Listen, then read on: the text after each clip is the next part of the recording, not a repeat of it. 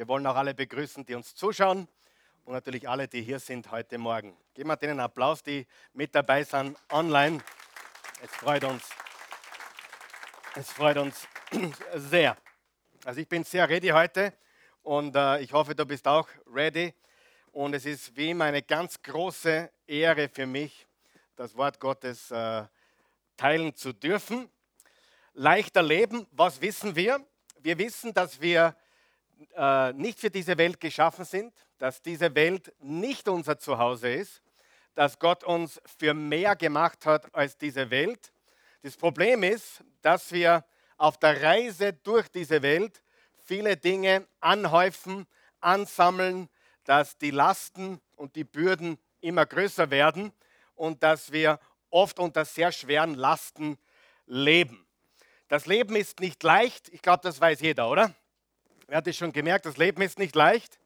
Und das ist Grund oder noch ein Grund mehr, warum wir uns erleichtern wollen, warum wir gewisse Dinge abwerfen wollen, äh, einfach wegwerfen wollen, vereinfachen wollen. Ich bin überzeugt, mehr als je, dass wir ein vereinfachtes Leben leben sollen. Und der Grundgedanke letzte Woche, wiederholen wir den ganz kurz, der Grundgedanke war, wir können nicht bestimmen, was Menschen denken, sagen oder tun, aber wir können bestimmen, wie wir darauf reagieren oder antworten. Das können wir. Wir können nicht bestimmen, was andere Menschen tun, aber wir können bestimmen, wie wir darauf reagieren. Und wie gesagt, der Marvin hat schon gesagt, alle Botschaften sind online gratis, solange es Strom und Internet gibt. Heute geht es um die Vergangenheit loslassen. Sagen wir das gemeinsam? Die Vergangenheit loslassen. Und auch heute möchte ich mit einem ganz wichtigen Grundgedanken beginnen. Du kannst deine Vergangenheit nicht ändern. Bleiben wir da mal kurz stehen.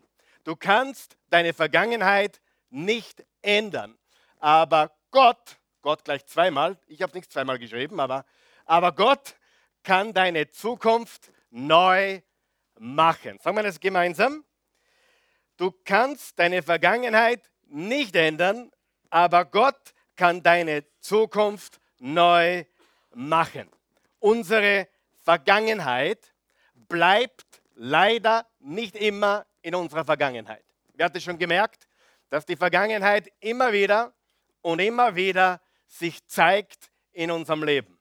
Immer wieder. Und ich möchte eines ganz stark betonen. Wenn du die Botschaft vom letzten Sonntag und die Botschaft von heute wirklich beherzigst und wirklich verinnerlichst, dann sind es zwei Botschaften, die können dein Leben vollkommen radikal verändern. Du kannst deine Vergangenheit nicht ändern, aber Gott kann deine Zukunft neu machen. Und jeder von uns hat was? Eine Vergangenheit. Oder ist jemand da, der keine Vergangenheit hat? Ich glaube, jeder von uns hat eine. Und ich muss ein bisschen eine Warnung aussprechen heute. Diese Botschaft ist nicht für jeden von euch, sondern nur für die, die eine Vergangenheit haben oder beziehungsweise die hin und wieder mit ihrer Vergangenheit kämpfen. Und wenn du da bist und sagst, nein, ich kämpfe nie mit meiner Vergangenheit, dann schön, Jesus, dass du da bist. Herzlich willkommen. Ähm, ich glaube, der Einzige, der das sagen kann, ist wirklich nur er. Wir haben einmal grundsätzlich ein komplett falsches Verständnis.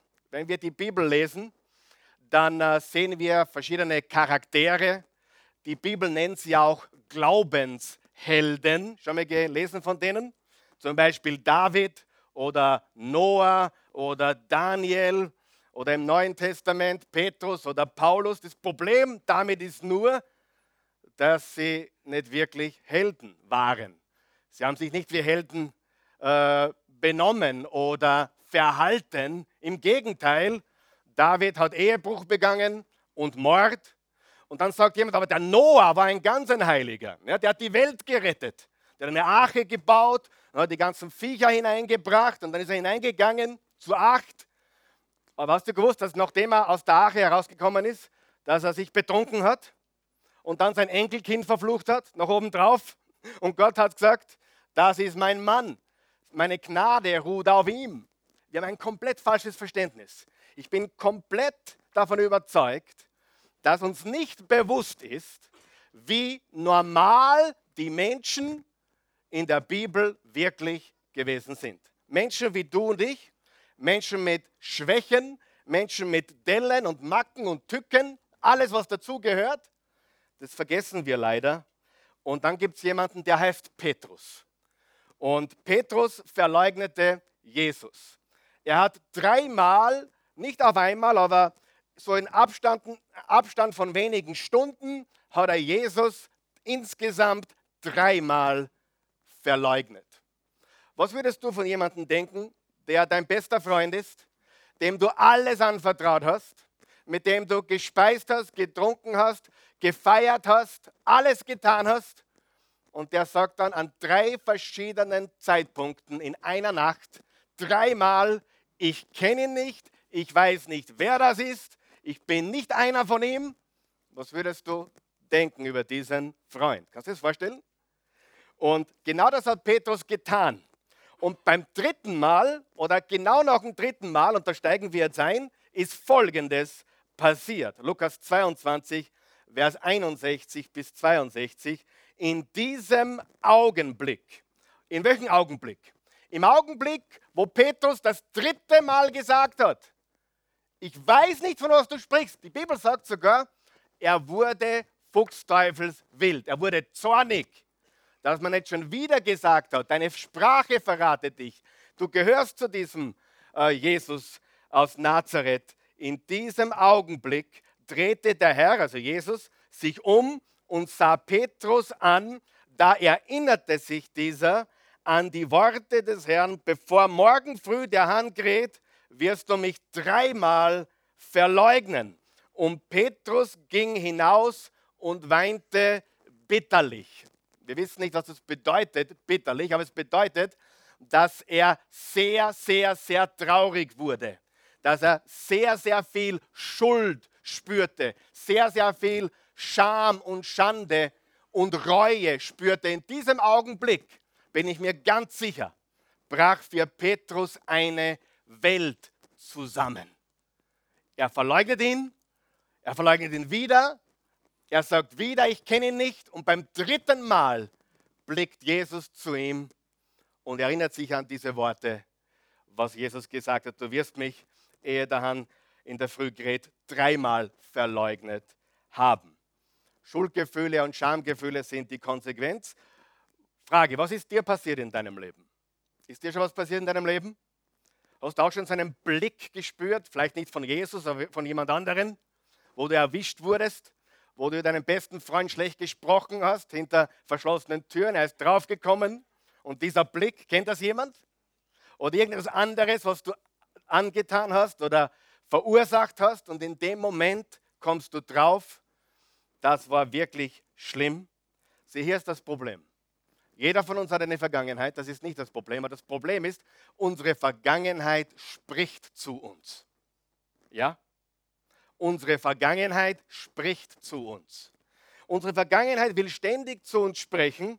Und in der Bibel wird unser geistlicher Feind beschrieben. Unser geistlicher Feind. Unser geistlicher Feind, äh, die Bibel hat viele Namen für diesen Geist. Geist der Finsternis, äh, Schlange, Drache, Teufel, Satan, Widersacher, äh, zahnloser Löwe. Es gibt zig verschiedene Begriffe für diesen Geist. Ist dieser Geist real? Definitiv. Hat er Händeln und eine spitze Gabel? Nein aber es ist der Geist der Finsternis. Und es gibt noch einen interessanten Namen für ihn, nämlich im Johannes 8 hat Jesus ihn bezeichnet als den Vater der Lüge. Sagen wir das gemeinsam. Der Vater der Lüge. Ich war gestern mit dem Gideon oder vorgestern mit dem Gideon und mit dem Samson im Park. Wir haben ein bisschen Ball gespielt und so weiter. Und dann habe ich gefragt, Gideon, wer ist der beste Vater der Welt? Sagt er, du, Daddy. Sage ich, fast richtig, aber nicht ganz.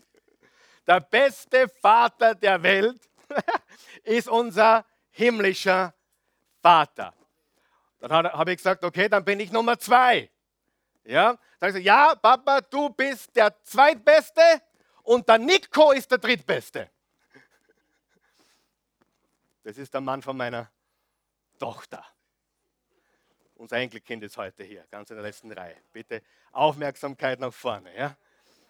Aber Gideon hat gesagt, die, die Top drei Väter der Welt ist unser himmlischer Vater, äh, sein eigener Vater und dann der, der Papa vom Enkelkind. Das sind die Gideons seine Worte.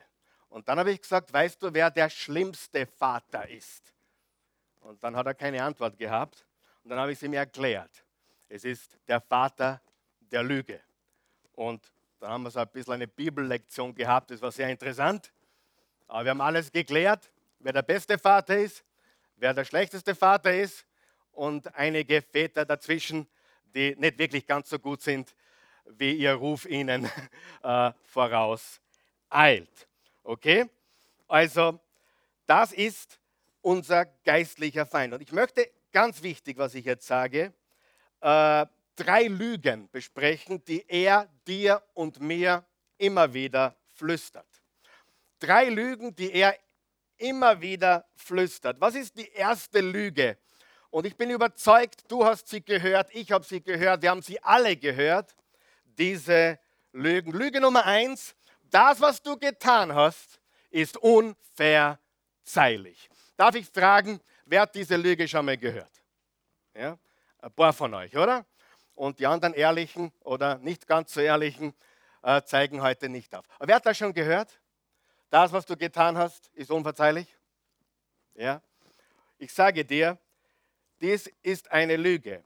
Das war zu viel oder das war zu wenig. Du hast zu vielen Menschen wehgetan. Du hast versagt. Das kann Gott nicht vergeben. Du bist unten durch. Und interessanterweise, gerade vor zwei Wochen war jemand in meinem Büro, der mir genau das gesagt hat. Ich habe das Gefühl, ich bin bei Gott unten durch. Und ich sage dir ganz ehrlich, dann habe ich gefragt, woher hast du das?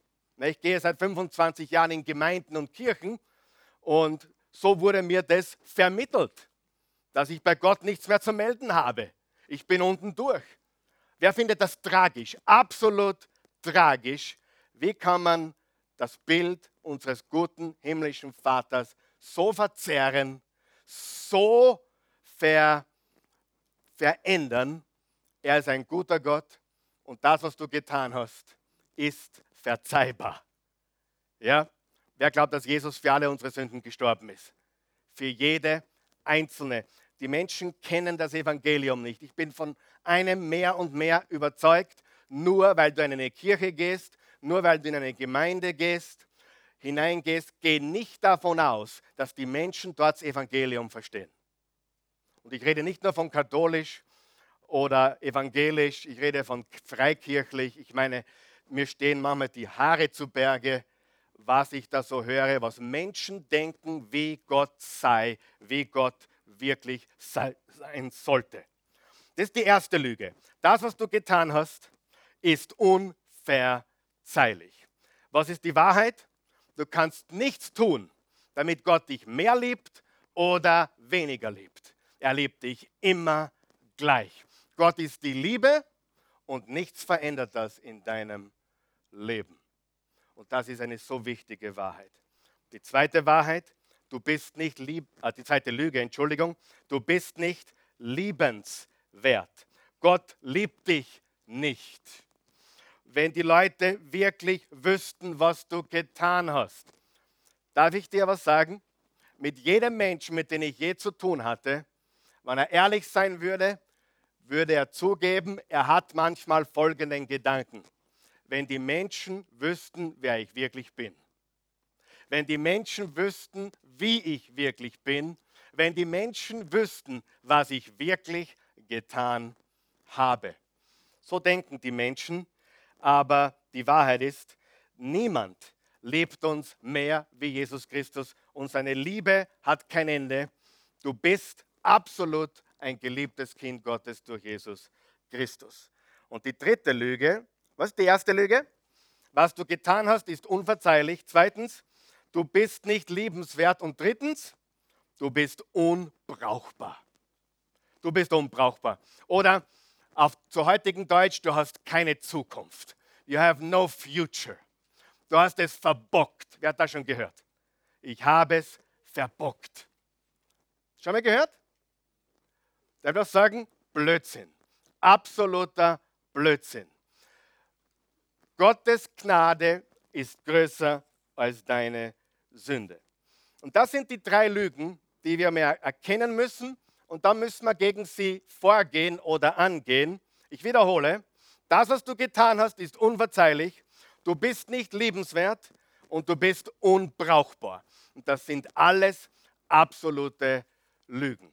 Ich kann dir sagen, gerade das, was du getan hast, kann möglicherweise ein Sprungbrett sein für das, was Gott für dich wirklich geplant hat. Ja? Wer von euch weiß, Gott kann aus jedem Fehler etwas Perfektes machen. Gott kann aus jedem Mist Dünger machen. Gott kann aus allem, was du getan hast, kann er recyceln und etwas machen, das ihm Ehre und Verherrlichung bringt. Und hier ist das Problem. Nächster Satz, ganz wichtiger Satz. Wenn du deine Vergangenheit nicht loslassen kannst, kannst du deine Zukunft nicht in die Hand nehmen. Wenn du deine Vergangenheit nicht loslassen kannst, kannst du deine Zukunft nicht in die Hand nehmen. Wer glaubt, dass das stimmt? Wenn du die Vergangenheit nicht loslassen kannst, kannst du deine Zukunft nicht in die Hand nehmen. Du musst an deiner Vergangenheit vorbeikommen. Sehr wichtig. Das ist ein sehr wichtiger Satz jetzt, habe ich nirgendwo stehen, aber du musst an deiner Vergangenheit vorbeikommen. Irgendwie musst du an deiner Vergangenheit vorbei, denn wenn du nicht an deiner Vergangenheit vorbeikommst, sprich sie loslassen kannst, kannst du nicht in die Zukunft in die Hand nehmen. Und hier ist eine ganz wichtige Wahrheit. Und das verstehen viele nicht. Die glauben, wenn man böse ist, distanziert sich Gott von einem. Die glauben, wenn man Unrecht tut, dann ist Gott weiter weg wie vorher. Wer von euch weiß, wenn wir ganz ehrlich sind, wir lieben alle nicht bedingungslos. Wer von euch liebt bedingungslos? Es gibt Menschen, die mag ich nicht. Sagen wir ganz ehrlich? Ja? Äh, Gott sagt mir, ich muss auch die lieben, die ich nicht mag. Das sind zwei Paar Schuhe. Zwei Paar Schuhe. Aber es ist schwer, bedingungslos zu lieben. Vor allem, wenn ich im Verkehr unterwegs bin. Ist es sehr schwer, bedingungslos zu lieben. Wenn jemand vor mir auf der linken in der Link, auf der linken Bahn fährt, äh, statt dass er sich auf die rechte begeben würde, da bin ich oft nicht wirklich liebevoll. Weil ich bin der Meinung, dass die linke Fahrbahn zum Überholen da ist. Ich bin der Meinung, dass die linke Fahrbahn zum etwas schneller Fahren anregen sollte, so, so dass, dass die Geschwindigkeitsbegrenzung plus plus äh, Gnadenfrist, oder wie sagt man dazu? Da gibt es ja so ein paar Prozentsätze, die eingerechnet werden. Und das tut man auf der linken Fahrbahn.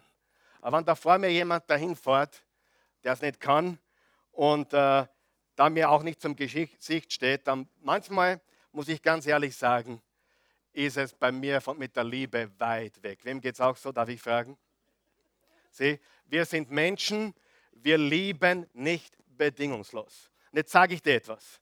Gott hat gesagt, dass er uns bedingungslos liebt. Bedingungslos und endlos. Und ich sage dir, ich kann das ein bisschen verstehen, denn ich liebe meine Kinder. Wer liebt auch seine Kinder? Ich liebe meine Kinder. Ich liebe, nehmen wir mal den kleinsten her, den Samson, ich liebe ihn bedingungslos.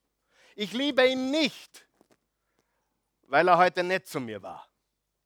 Ich liebe ihn nicht, weil er mir heute was Gutes getan hat. Ich liebe ihn nicht, weil er so brav war. Ich liebe ihn, weil er mein Kind ist. Amen. Und ich sage, das ist eine absolute Wahrheit. Wir lieben alle unsere Kinder ob sie Gutes tun oder Schlechtes tun. Wir haben unsere Kinder lieb. Und egal was sie tun, wir lieben sie trotzdem. Und eines der schönsten Dinge in diesem Leben ist folgendes. Vollkommen, vollkommen gekannt zu sein und gleichzeitig vollkommen geliebt zu sein. Sieh, er weiß alles und liebt uns trotzdem. Und genauso ist es mit unseren Kindern. Wir wissen alles über sie und wir lieben sie trotzdem. Diese Liebe ist bedingungslos. Und wenn wir über Gott sprechen, müssen wir verstehen, Jesus ist immer dann da, nächster Satz, wenn wir ihn am allermeisten brauchen. Das könnte jetzt ein bisschen missverständlich sein. Was ich damit meine eigentlich ist, Jesus ist immer dann da, wenn wir ihn am allermeisten brauchen oder wenn wir es am allerwenigsten, hilf mal ein bisschen, am allerwenigsten verdienen. Wann braucht ein Mensch am meisten Liebe? Wenn er es am wenigsten verdient. Stimmt das oder nicht? Das ist die absolute Wahrheit. Ich bin Gott sei Dank so aufgewachsen, dass ich immer das Gefühl hatte, es kommt nicht darauf an, was ich tue oder leiste, mache oder nicht. Ich war einfach geliebt. Wer ist auch so aufgewachsen? Manche von uns oder euch sind ganz anders aufgewachsen. Stimmt das? Leistung, Leistung, Leistung und so weiter. Aber ich bin froh, dass ich geliebt wurde, auch als ich es am allerwenigsten verdient habe. Und das ist ein ganz, ganz wichtiger, wichtiger Punkt. Denn ich komme in diese Kirche und diese Gemeinde und ich höre eine ganz andere Botschaft, ehrlich. Ich höre teilweise Botschaften, da sträuben sich meine Haare, da stellt mir die Ohren auf und die Haare, da, da kriege ich eine Gänsehaut, nicht weil ich mich freue, sondern es mir die Haare aufstellt. Und ich höre was ganz anderes. Es wird gepredigt Verdammnis. Es wird gepredigt, du bist nicht gut genug. Es wird gepredigt, du musst dich bessern. Es wird gepredigt, du bist zu wenig, das, was du getan hast, war jetzt zu viel und das reicht nicht, wer du bist. Wer weiß, was ich meine? Das ist eine ganz wichtige Botschaft. Die Wahrheit ist, wann hat Petrus, gehen wir zum Petrus zurück, wann hat Petrus die Liebe Jesu mehr gebraucht als je zuvor? Jetzt, oder? Wer glaubt, dass er es jetzt gebraucht hat? Jetzt hat er es gebraucht. Er verleugnet seinen Meister und besten Freund dreimal. Verleugnen klingt so, so einfach, aber in Wirklichkeit hat er gesagt äh, und geflucht, ich kenne ihn nicht, lasst mich in Ruhe, ich weiß nicht, von was ihr sprecht. Und dann blickt ihn der Meister an. Als er es am wenigsten verdient, passiert das Nächste. Jesus stellte Petrus wieder her. Und zwar im Johannes 21, Verse 15 bis 17 steht folgendes. Das war jetzt nach der Auferstehung. Da steht, nachdem sie an diesem Morgen miteinander gegessen hatten, fragte Jesus Simon, Simon ist Petrus, Simon, Sohn von Johannes. Ich kann mich erinnern, da war ich äh, ein Lehrling, äh, ich habe Bürokaufmann-Lehre gemacht und ich hatte so eine Lehrherrin, das war die, die Oberchefsekretärin, nicht die, nicht die Firmenbesitzerin, sondern die Oberchefsekretärin und die hat zu mir Kali gesagt. Bitte sag das nie. Sonst haben wir, das wissen wir schon, oder? Aber Kali. Und manchmal, und das war damals schon, da war der Name Karl Michael noch nicht so geläufig, da war ich eher der Kali, wann ich mir was zu Schulden äh, kommen habe lassen, wie jetzt glaubst du gesagt zu mir? Karl Michael Pilsel. Ich habe gewusst, das heißt jetzt was anderes wie Kali. Er sagte zu ihm, Simon, Sohn von Johannes, liebst du mich mehr als die anderen hier? Ja, Herr, antwortete ihm Petrus, du weißt, dass ich dich lieb habe. Dann sorge für meine Lämmer sagte Jesus. Jesus wiederholte seine Frage, Simon, Sohn von Johannes, liebst du mich? Ja, Herr, du weißt doch, dass ich dich lieb habe, antwortete Petrus noch einmal. Da sagte Jesus zu ihm, dann hüte meine Schafe. Und ein drittes Mal fragte Jesus, Simon, Sohn von Johannes, hast du mich wirklich lieb? Jetzt wurde Petrus traurig. Unterstreicht ihr bitte traurig. Jesus wurde traurig. Hast du dich schon mal gefragt, warum Jesus den Petrus dreimal gefragt hat, liebst du mich? Wie oft hat er ihn verleugnet? Wie oft hat er ihn gefragt, liebst du mich? Dreimal. Er wurde traurig, weil Jesus ihm nun zum dritten Mal diese Frage stellte. Deshalb antwortete er, Herr, du weißt alles. Du weißt doch auch, wie sehr ich dich lieb habe. Darauf sagte Jesus, dann sorge für meine Schafe. Das klingt für mich nach einer Wiederherstellung, oder? Das klingt für mich nicht äh, danach, dass er jetzt dem Petrus die Leviten gelesen hätte, sondern im Gegenteil, er fragte ihn, liebst du mich? Er hat nicht gefragt, Petrus, tut es dir leid? Er hat nicht gefragt, weißt du, was du getan hast? Er hat gefragt, liebst du mich? Liebst du mich? Petrus wurde traurig. Und es ist so wunderbar zu sehen, wie Jesus Petrus hier heilt. Wer glaubt an göttliche Heilung? Jesus heilt Petrus hier von seiner seelischen Wunde.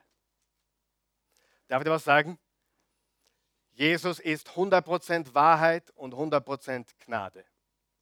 Manchmal, wenn ich so Predigern zuhöre, denke ich mir, ja, ein bisschen Wahrheit, ein bisschen Gnade. Nein. Jesus ist 100% Wahrheit und 100% Gnade. Bevor die Wunde heilen kann, muss man die Wunde behandeln. Ja oder nein? Und Jesus tut genau das. Und ich glaube, es war einer der größten Akte der Liebe von Jesus, ihn dreimal zu fragen. Ich glaube, es war einer der wichtigsten, größten Akte der Liebe, dass er dreimal gefragt hat, liebst du mich? Er hat ihm keine Vorwürfe gemacht, oder? Er hat ihm nicht gesagt, was hast du da angestellt oder warum hast du das getan? Ist dir bewusst, was du getan hast? Er hat ihn gefragt, liebst du mich? Und weißt du, was Jesus dich fragt, wenn du ganz, ganz schlimm sündigst? Liebst du mich? Nicht, was hast du angestellt? Was wird der Pastor dazu sagen? Das ist ihm völlig egal. Er sagt, liebst du mich? Und oft, wenn wir Christen über die Vergangenheit reden, reden denken wir oft an vor 10 Jahren oder 20 Jahre. Aber wer hat eine ganz, ganz kurzfristige Vergangenheit? Gestern auf Nacht zum Beispiel. Oder vor einer Woche. Oder vor einem Monat. Und wir haben oft den Eindruck, dass äh, Gott alle unsere Sünden behandelt hat, die vor langer Zeit passiert sind. Aber wer von euch weiß, Gottes Gnade ist für eine gestrige Sünde genauso groß für die Sünde vor 10 Jahren oder 50 Jahren. Er ist ein gnädiger Gott und seine Gnade ist größer als meine Sünde und seine Gnade ist größer als deine Sünde. Er heilte ihn hier und bevor er ihn wiederherstellte, fragte er ihn dreimal, liebst du mich? Das ist so wie der Alkohol in der Wunde, damit die Wunde heilen kann. Er sagt, hey Petrus, liebst du mich? Hüte meine Schafe. Sieh, es ist sehr wichtig, dass wir das verstehen. Was sind die drei Lügen? Das, was du getan hast, ist unverzeihlich. Du bist nicht lebenswert und du bist unbrauchbar. Und ich sage dir heute, das, was du getan hast, hat Jesus bereits vor 2000 Jahren am Kreuz bezahlt. Du bist lebenswert, er liebt dich endlos und bedingungslos und du bist brauchbar. Und wer von euch weiß, die brauchbarsten Menschen sind oft die, die viel Dreck am Stecken haben oder viel hinter sich haben oder viel erlebt haben. Entweder was du selbst getan hast oder was andere Menschen dir angetan haben. Wenn es darum geht, was andere Menschen uns angetan haben, da müssen wir die Botschaft vom letzten Sonntag über Bitterkeit nochmal äh, uns anschauen. Wenn es um das geht, was wir selbst getan haben, dann geht es um das, was wir heute besprechen. Und darum sage ich dir, diese beiden Botschaften, Bitterkeit loslassen und Vergangenheit loslassen, ist einer der wichtigsten Dinge, die du tun kannst in deinem Leben. Du kannst nicht weitergehen wenn du an der Vergangenheit festhältst. Du hast ein Problem mit deiner Vergangenheit. Gott hat kein Problem mit deiner Vergangenheit.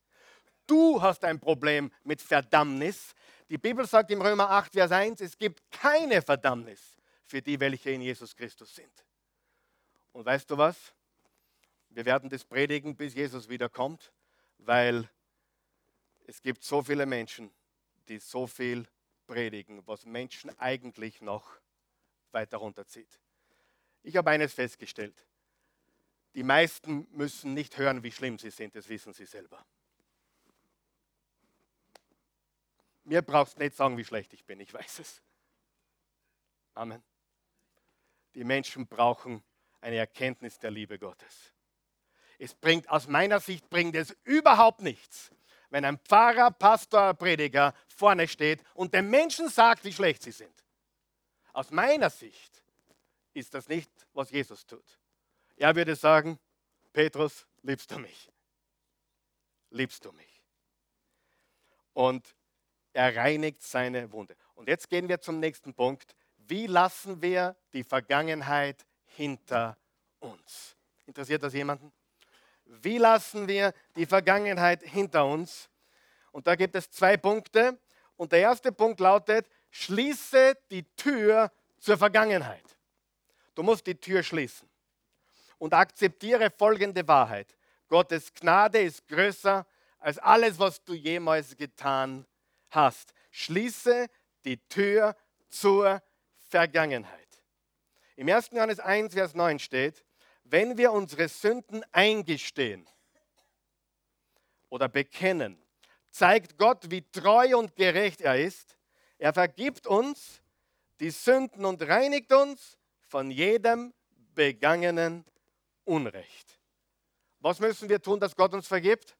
Unsere Sünden eingestehen. Unsere Sünden bekennen. Hast du da was gelesen von jeder, der bettelt, bitte, bitte, bitte, bitte vergib mir? Oder hast du was gelesen von, wenn du zehn Vater unser betest, dann vergebe ich dir? Nein, was steht da? Wenn du deine Sünden bereust, also eingestehst, bereust, bekennst, um Vergebung bittest, wann vergibt er dir dann? In einem Augenblick. Nicht einmal eine Millisekunde. Warum? weil es ihm bei Gott keine Zeit gibt. In dem Moment, wo du um Vergebung bittest und wo du sagst, ich habe gegen dich, mein Gott, gesündigt, vergibt er dir in diesem Augenblick. Jetzt schnall dich an. Es ist so, als hättest du es nie getan. Für den Himmel. Für die Erde gehst immer noch ins Gefängnis. Konsequenzen sind Konsequenzen, richtig? Aber du sitzt im Häfen und dein himmlischer Vater sagt, du bist der Kasperl. Jetzt habe ich dir alles vergeben. In meinen Augen hast du es nie getan, aber die Konsequenzen musst du ausbaden. Wir dürfen nie verwechseln, wie Gott denkt über uns und was die irdischen Konsequenzen sind. Wenn du heute eine Frau schwängerst, kommt ein Baby nach neun Monaten. Auch wenn es der Morgen leid tut. Ist so, richtig? Vergebung ist sofort. Vertrauen und Wiederherstellung dauert oft Zeit. Sehr wichtig. Vergebung ist augenblicklich, aber dein Leben wird nie wieder dasselbe sein, oder? Wer kennt denn David vom Alten Testament? David hat schwer gesündigt, wir wissen das. Er ging eines Tages auf seinen Balkon, ja, hat rübergeschaut aufs andere Penthouse und sah da eine junge, hübsche Dame nackt baden YouTube schauen, glaube ich, was was drüben gemacht hat. Sie hat sich da drüben äh, ja, frisch gemacht und gebadet und der, der, David schaut rüber und sagt, hey, puh, die möchte jetzt. Und er hat sofort beordert, dass sie geholt wird. Den Rest der Geschichte kennen wir, oder? Um das Ganze zu verduschen, hat er ihren Mann umbringen lassen. Wow. Und dann hat ihn Nathan konfrontiert und gesagt, da gibt es einen Mann in, in Israel, der hat jemandem das, das Beste weggenommen, was man sich vorstellen kann. Und David hat gesagt, weg mit diesem Mann. Und Nathan sagt, du bist der Mann. Und David sagt, ich habe gesündigt vor meinem Gott. Er wurde wiederhergestellt, aber weißt du was? Von diesem Moment an war sein Reich gespalten. Seine Söhne waren gegen ihn. Es war nie wieder wie vorher. Hat ihm Gott vergeben? Und interessanterweise in der Apostelgeschichte 13 gibt es einen Satz, und daher haben wir ja diese Wahrheit. David, ein Mann nach meinem Herzen. Das hat der Lukas geschrieben im Neuen Testament über den David, von dem wir die Geschichte kennen. Bitte verwechsle nie die Vergebung Gottes und die Konsequenzen hier auf der Erde. Das sind zwei Paar Schuhe. Ja? Und du musst die Tür zur Vergangenheit schließen. Der nächste wichtige Satz, unser Standing bei Gott ist abhängig von unserer Beziehung mit ihm, nicht den Regeln, die wir gebrochen haben. Logisch, oder? Na, logisch vielleicht nicht für alle, aber meine Kinder haben eine Beziehung zu mir, weil sie eine Position haben in der Familie, nicht weil sie die Regeln halten oder brechen. Sicherlich nicht. Würde ich eines meiner Kinder weniger lieben, wenn sie alle Hausregeln brechen? Nein. Nein. Ich würde meine Kinder immer gleich lieben. Unser Standing bei Gott ist abhängig von unserer Beziehung mit ihm, nicht den Regeln, die wir gebrochen haben. Wie viele Christen gibt es? Jetzt hören wir zu. Wie viele Christen gibt es, die glauben, sie sind bei Gott unten durch? Kennst du welche? Wie viele Christen kennst du, die glauben, sie dürfen das Abendmahl nicht nehmen, weil sie zu viel gesündigt haben? Dann bitte verrate mir, wie viel darf man sündigen und wann ist zu viel? Ich sage dir, in Gottes Augen ist ein schlechter Gedanke mehr als genug, dass er sagt, unten durch. Es spielt keine Rolle, wie gut oder wie nicht gut du bist ob Gott dich liebt oder nicht. Für dich persönlich macht es einen großen Unterschied, wie du lebst, welche Konsequenzen du lebst. Aber ob er dich liebt und vergibt, hängt nicht davon ab, was du tust oder nicht. Ich kann sogar behaupten, dass meine Eltern, als ich große Probleme hatte in der Highschool, große Probleme, bis zum Rauswurf, da zeigt, da kümmerten sie sich, um wen kümmerten sie sich am meisten, glaubst du, in dieser Zeit? Mr. Stupid, ja? Captain Stupid. Um mich. Warum haben sie mir die meiste Aufmerksamkeit gegeben? Weil ich es sie gebraucht habe. Da war die, Lieb die Liebe, hat nicht immer wie Liebe ausgeschaut für mich, aber da war die Liebe am stärksten, wo ich es am wenigsten verdient habe und am meisten gebraucht habe. Wer, wer kennt ein paar Christen, die das falsch verstanden haben. Und jetzt ist das große Problem. Wenn die Christenwelt ihre eigene Botschaft nicht versteht, wie soll das attraktiv sein für irgendjemanden, der Jesus nicht kennt? Und da liegt der Hund begraben. Wir propagieren eine Religion von Regeln und Gesetzen. Nicht wir, aber viele Christen. Frag Menschen draußen auf der Straße, was ist das Christentum? Naja, ich muss in die Kirche gehen und ich muss die Bibel lesen, ich muss beten und ich muss äh, keine Ahnung was tun, ich muss dienen. Und mit jedem Satz schaufeln sie sich, schaufeln sie die Wahrheit zu. Sie, ver, sie ver, ver, verdecken die Wahrheit. Weil die Wahrheit ist, dass Gottes Liebe und das Evangelium nichts zu tun hat mit dem, was du getan hast oder heute tust. Es ist pure Liebe und pure Gnade. Amen. Sehr, sehr, sehr, sehr wichtig. Nächster wichtiger Satz. Du bist nicht, was du getan hast. Halleluja. Du bist nicht, was du getan hast. Du bist, wer Gott sagt, dass du bist. Du bist nicht, was du getan hast. Sieh, Gott vergibt, er liebt dich, du bist ein Kind Gottes, dir wurde vergeben, du bist geliebt. Im Johannes 1, Vers 12 bis 13. All denen aber, die ihn aufnahmen und an seinen Namen glaubten, gab er das Recht, Gottes Kinder zu werden. Pass auf, sie wurden dies weder durch ihre eigene Abstammung noch durch menschliches Bemühen oder Absicht, sondern dieses neue Leben kommt von Gott. Nicht durch menschliches Bemühen oder Absicht. Hast du es gelesen? Jede Religion, jede, basiert auf Werke. Der christliche Glaube nicht.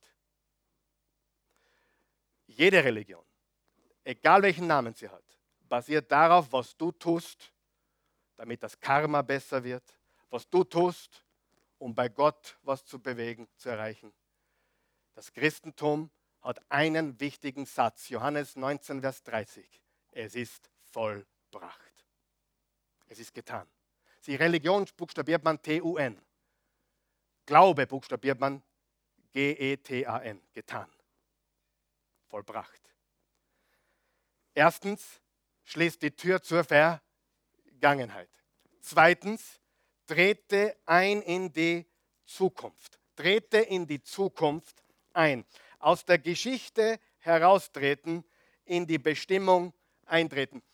Darf ich fragen, wem ist in diesem Raum schon Schlechtes passiert? Okay, wenn du nicht aufzeigst, bist noch in der Volksschule oder im Gymnasium, aber noch nicht im echten Leben angekommen, okay? Wem ist schon was Schlechtes passiert? So, ich darf dir sagen, mir ist schon einiges Schlechtes passiert. Früher war es mit Emotion verbunden. Heute ist es nur noch Geschichte. Es war einmal. Ja, das ist passiert. Ja, ich wurde misshandelt als Kind. Ja, ich hatte eine Abtreibung. Ja, ich wurde als Kind misshandelt. Ja, ich wurde vergewaltigt. Früher war das eine gewaltige emotionale Geschichte. Heute sagst du, Gott hat mich befreit. Es ist nur noch Geschichte. Es ist passiert. Nicht mehr. Und ich sage, da kannst du ankommen. Ich kann mich an alles noch sehr gut erinnern. Ich weiß noch alles, was passiert ist. Aber ich kann heute mit Frieden und Freude darüber nachdenken. Das ist der Unterschied. Trete in die Zukunft ein. Äh, Philippa 3, liebe Freunde, ich bin noch nicht alles, was ich sein sollte, aber ich setze meine ganze Kraft für dieses Ziel ein, indem ich die Vergangenheit vergesse und auf das schaue, was vor mir liegt versuche ich, das Rennen bis zum Ende durchzuhalten und den Preis zu gewinnen, für den Gott uns durch Christus Jesus bestimmt hat. Ich muss die Tür zur Vergangenheit zumachen. Bitte mach das heute. Schließ die Tür zur Vergangenheit und trete ein in die Tür deiner Zukunft. Sieh, wenn wir die Tür zur Vergangenheit nicht schließen, können wir nicht eintreten in die Zukunft. Das ist das Problem der meisten Menschen. Sie stecken in der Vergangenheit fest. Und es ist wirklich egal, was gewesen ist. Gott kann dich in ein neues Leben führen.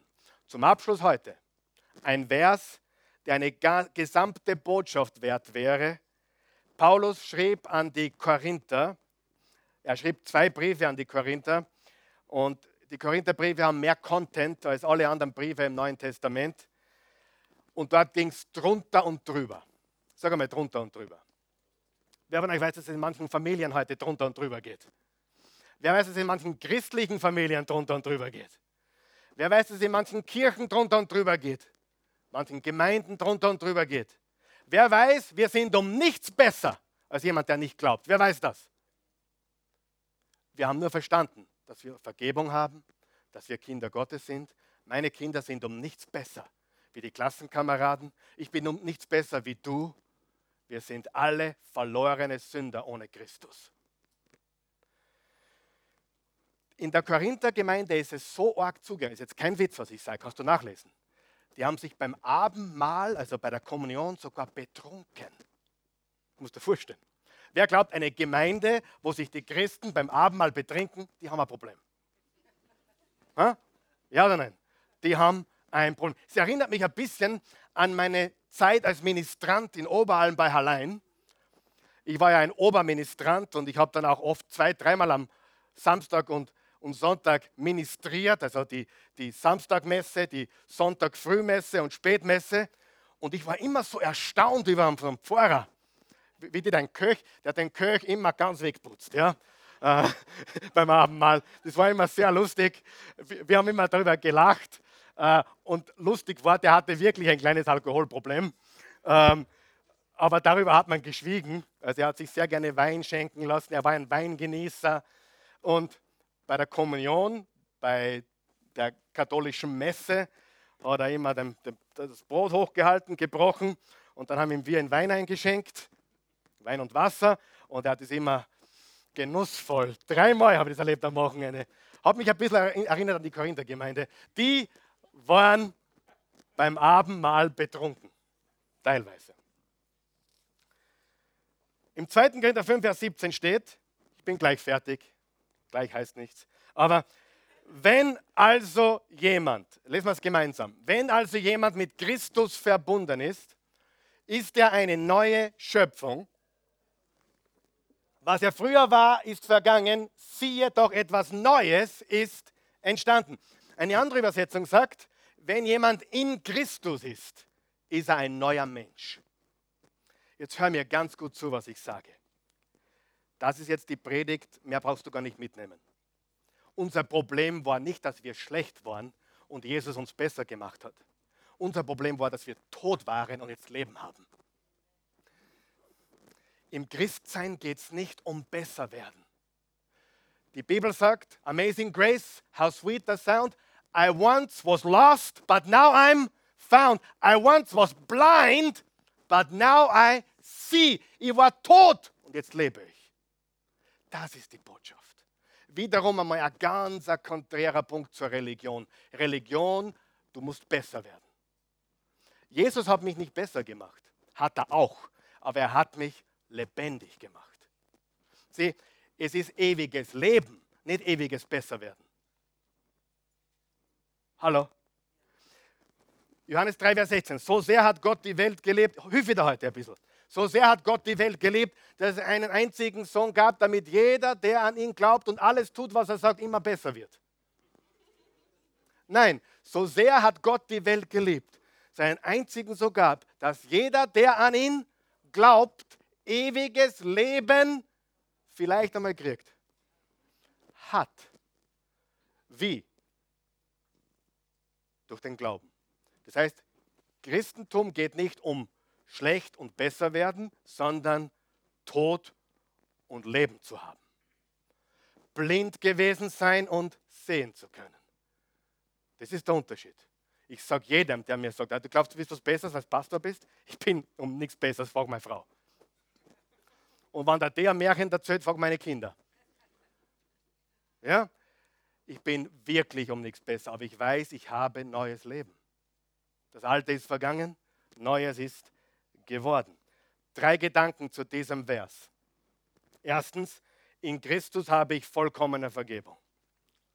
In Christus habe ich vollkommene Vergebung. Wie viel Vergebung habe ich? Vollkommen, alles. Ich bin schon ein bisschen hinten mit der Zeit, aber ganz kurz noch, das ist sehr wichtig. Ihr kennt die Geschichte im Johannes 8, wo die Ehebrecherin auf frischer Tat ertappt wurde, oder? Ich habe mich immer gefragt, wo er ist. Erstens. Frage Nummer eins, wo ist der Kerl?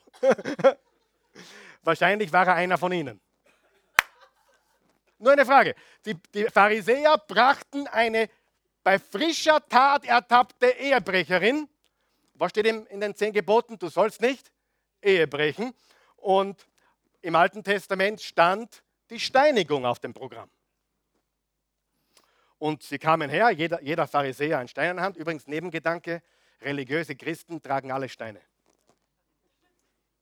Warum weißt du das? Weil ich viele kenne. Wer hat das auch schon gemerkt? Sie tragen alle Steine. Ja oder nein?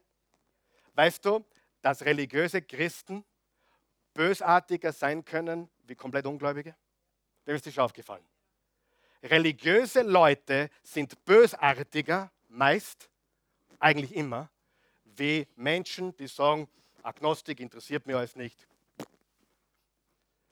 Bösartige Christen können richtig bösartig sein. Also religiöse Christen können richtig bösartig sein. Ja? Jetzt kommen diese Pharisäer, die kannten das Gesetz auswendig, alle mit einem Stein und schmissen diese Dame auf den Boden, im Tempel. Jesus lehrte im Tempel. Und sagte, Jesus, was machst du jetzt? Die haben gerade eine frische Tat ertappt. Im Gesetz Mose steht, sie muss gesteinigt werden. Was steht als nächstes? Er beugte sich auf den Boden. Er beugte sich. Ist das nicht cool? Der Sohn Gottes beugt sich. Im Philippa 2 steht, der Sohn Gottes kam in diese Welt, um sich zu demütigen. Er kam, um einer von uns zu werden. Er beugte sich vor der Ehebrecherin.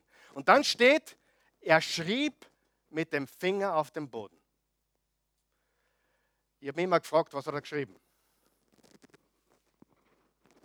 Manche sagen, er hat geschrieben, ähm, du sollst nicht Ehe brechen. Manche haben gesagt, vielleicht hat er geschrieben, it takes one to know one. Auf Deutsch, ja. Man muss ein Sünder sein, um einen zu erkennen. Quasi, man muss selber Ehebrecher sein, damit man sich so gut auskennt. Ich habe darüber nachgedacht. Die Passion Christi von Mel Gibson, jeder gesehen, oder? Oder viele von euch gesehen. Da wird es dargestellt, dass Jesus in den Staub schreibt. Wenn du es genau studierst, kann das nicht stimmen. Das ist Hollywood, ist okay, aber es ist Hollywood. Die Bibel sagt, er war im Tempel und lehrte. Und wenn du irgendetwas weißt über den Tempel, den Tempel des Herodes, dann weißt du, das war Marmor, das war Stein. Und Jesus beugte sich nieder und schrieb auf den Stein. Wo sonst in der Bibel sieht man den Finger Gottes auf Stein? Bei den zehn Geboten. Wow. Jesus schreibt mit dem Finger auf dem Stein. Derjenige, der zur Zeit Mose mit dem Finger Gottes die zehn Gebote geschrieben hast, du sollst nicht Ehe brechen. Steht, oder steht jetzt einer Ehebrecherin gegenüber und schreibt, du sollst nicht Ehe brechen. Und was macht er? Wiederum keine Vorwürfe, sondern wo sind deine Ankläger? Also wer von euch ohne Sünde ist, soll den ersten Stein werfen. Und alle sind sie gegangen. Die Bibel sagt, vom Ältesten angefangen. Auch interessant. Warum die Ältesten zuerst? Weil die, weil die gewusst haben, wir haben schon mehr angestellt. der, Vorteil, der Vorteil vom Altwerden ist, dass, du, dass die Sünden mehr werden. Äh, sie werden in, in kürzeren Abständen, äh, in, in, nein, nein, nein, falsch, in, in größeren Abständen, aber die Summe wird mehr. Mit jedem mehr. Und ich bin hundertprozentig überzeugt, dass Jesus auf den Stein des Tempels geschrieben hat, um zu zeigen, ich bin der, der 1500 Jahre vorher auf die steinernen Tafel geschrieben hat. Du sollst nicht lügen, du sollst nicht töten, du sollst nicht Ehe brechen. Ich kenne das Gesetz. Ich habe das Gesetz gemacht. Und jetzt bitte, wer ohne Sünde ist, bitte beginnt jetzt. Und der Älteste zuerst und die Jüngsten am Schluss, weil die Jüngsten glauben oft, naja, ich habe ja noch nichts falsch gemacht. Aber das kommt noch. Richtig? Weißt du, ich gebe es ganz ehrlich zu, manchmal fühlen wir uns vergeben, manchmal nicht. Wenn wir uns nicht vergeben fühlen, dann müssen wir die Vergebung zelebrieren. Wenn du dich nicht vergeben fühlst, dann zelebriere das Kreuz. Zweitens, in Christus bin ich wertvoll. Was bestimmt den Wert von einer Sache? Das, was jemand dafür bezahlen will. Was würdest du geben für eines deiner Kinder? Alles, oder? Ich meine, es kommt, es, es ist, die Summe ist irrelevant. Was ist notwendig, um mein Kind wieder zu haben. Stimmt es? Ich war einmal dabei in einem Lokal, habe einen Kaffee getrunken. Es war 11 Uhr Abend, war kurz vor Sperrstunde. Das ist einige Jahre her, hier in Wien. Und ich wurde Zeuge eines Überfalls. Der Typ kam herein mit einer Skimaske oder so Ding und mit so einem Messer. Ich bin da im Eck gesessen und habe mich zurückgehalten. Ich habe nur beobachtet, was als nächstes passiert. Und der Kellner hat super gehandelt. Hat ihm alles ausgehändigt, hat alles aufgemacht. Ein paar Minuten später war es vorbei. Hast du nicht eingegriffen, Karl Michael? Nein. Ich bin ja nicht ganz, ich bin ja nicht, bin ja dicht, ja, oder halbwegs dicht. Hast du nicht eingegriffen? Nein. Warum habe ich nicht eingegriffen? Weil es nicht mein Geld war.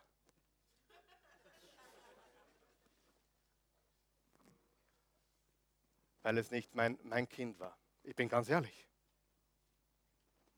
Hätte ich, wenn es um meine Sache gegangen wäre, um meine Kinder anders gehandelt?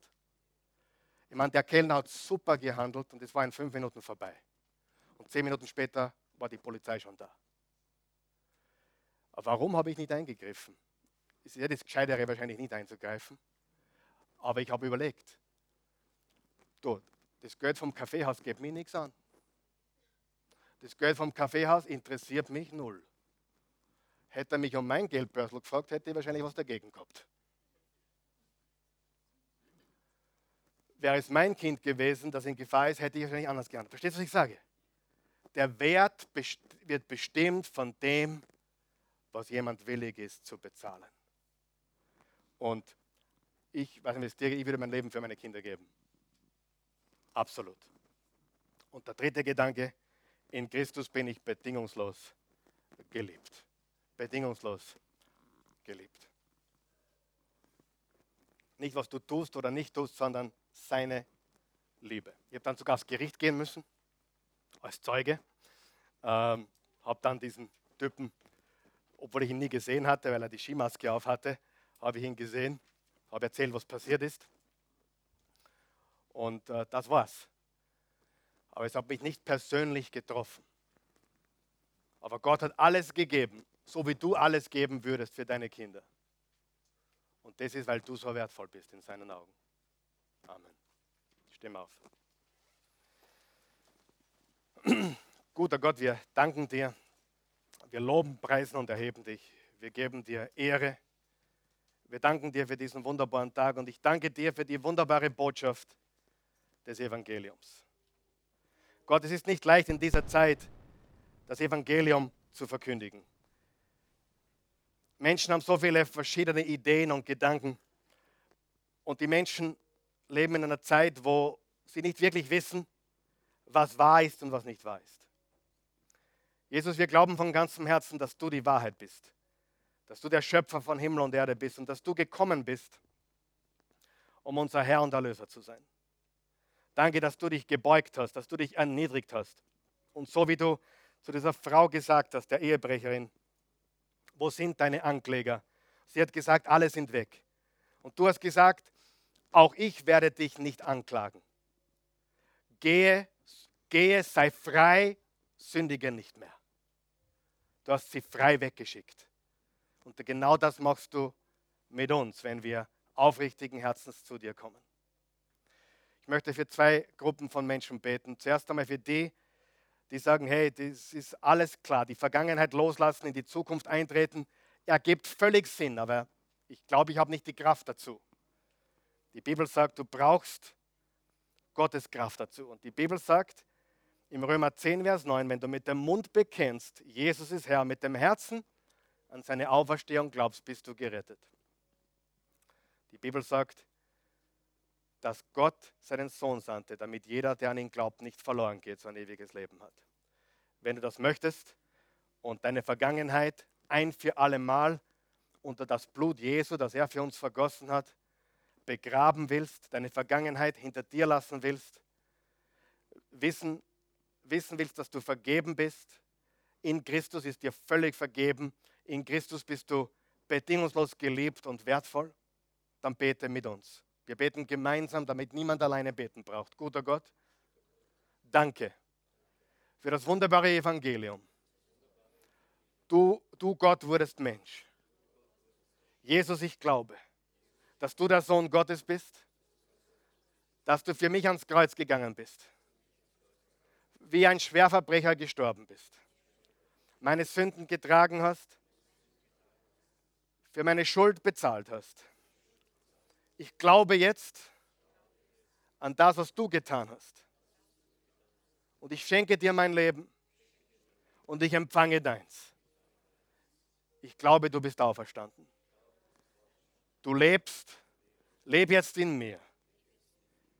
Mach mich neu. Öffne mir die Augen. Dein Leben gehört mir.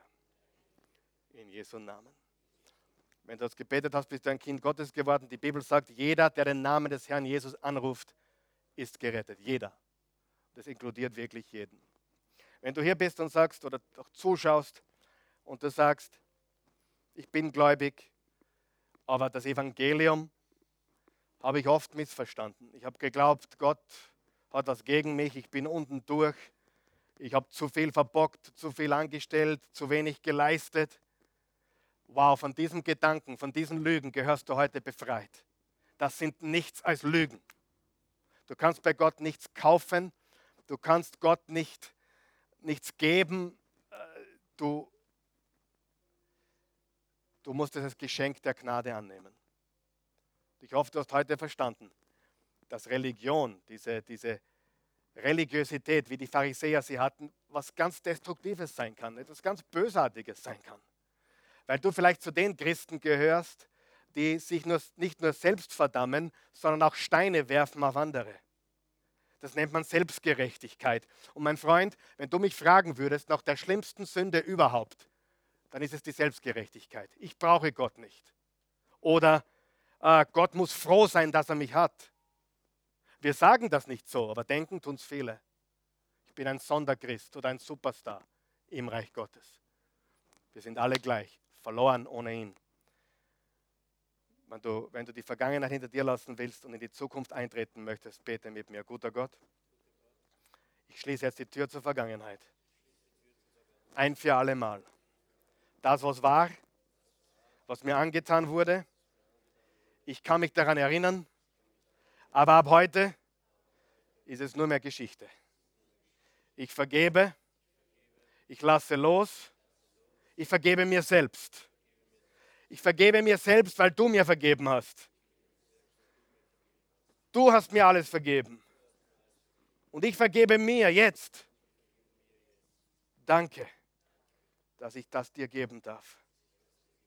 Meine Vergangenheit. Und ich trete jetzt ein in die Zukunft. Heute ist der erste Tag vom Rest meines Lebens. Und ich erkenne, guter Gott, ich brauche deine Gnade. Nicht nur einmal, sondern immer wieder. Und ich werde wieder fallen. Aber du hebst mich wieder auf. Und wenn ich wieder falle, hebst du mich wieder auf. Und wenn ich mir wieder vornehme, ich tue es nicht. Ich tue es nie wieder. Und ich tue es nie wieder. Und ich tat trotzdem wieder. Du hebst mich wieder auf. Danke dir dafür. Oh, ich bete Gott, dass die Menschen hier die Gnade Gottes verstehen, dass sie die Gnade Gottes wie noch nie zuvor verstehen. Das ist, was sie wirklich brauchen. Die Gnade Gottes. Für die Vergangenheit, für die Gegenwart, die Zukunft. In Jesu Namen. Amen.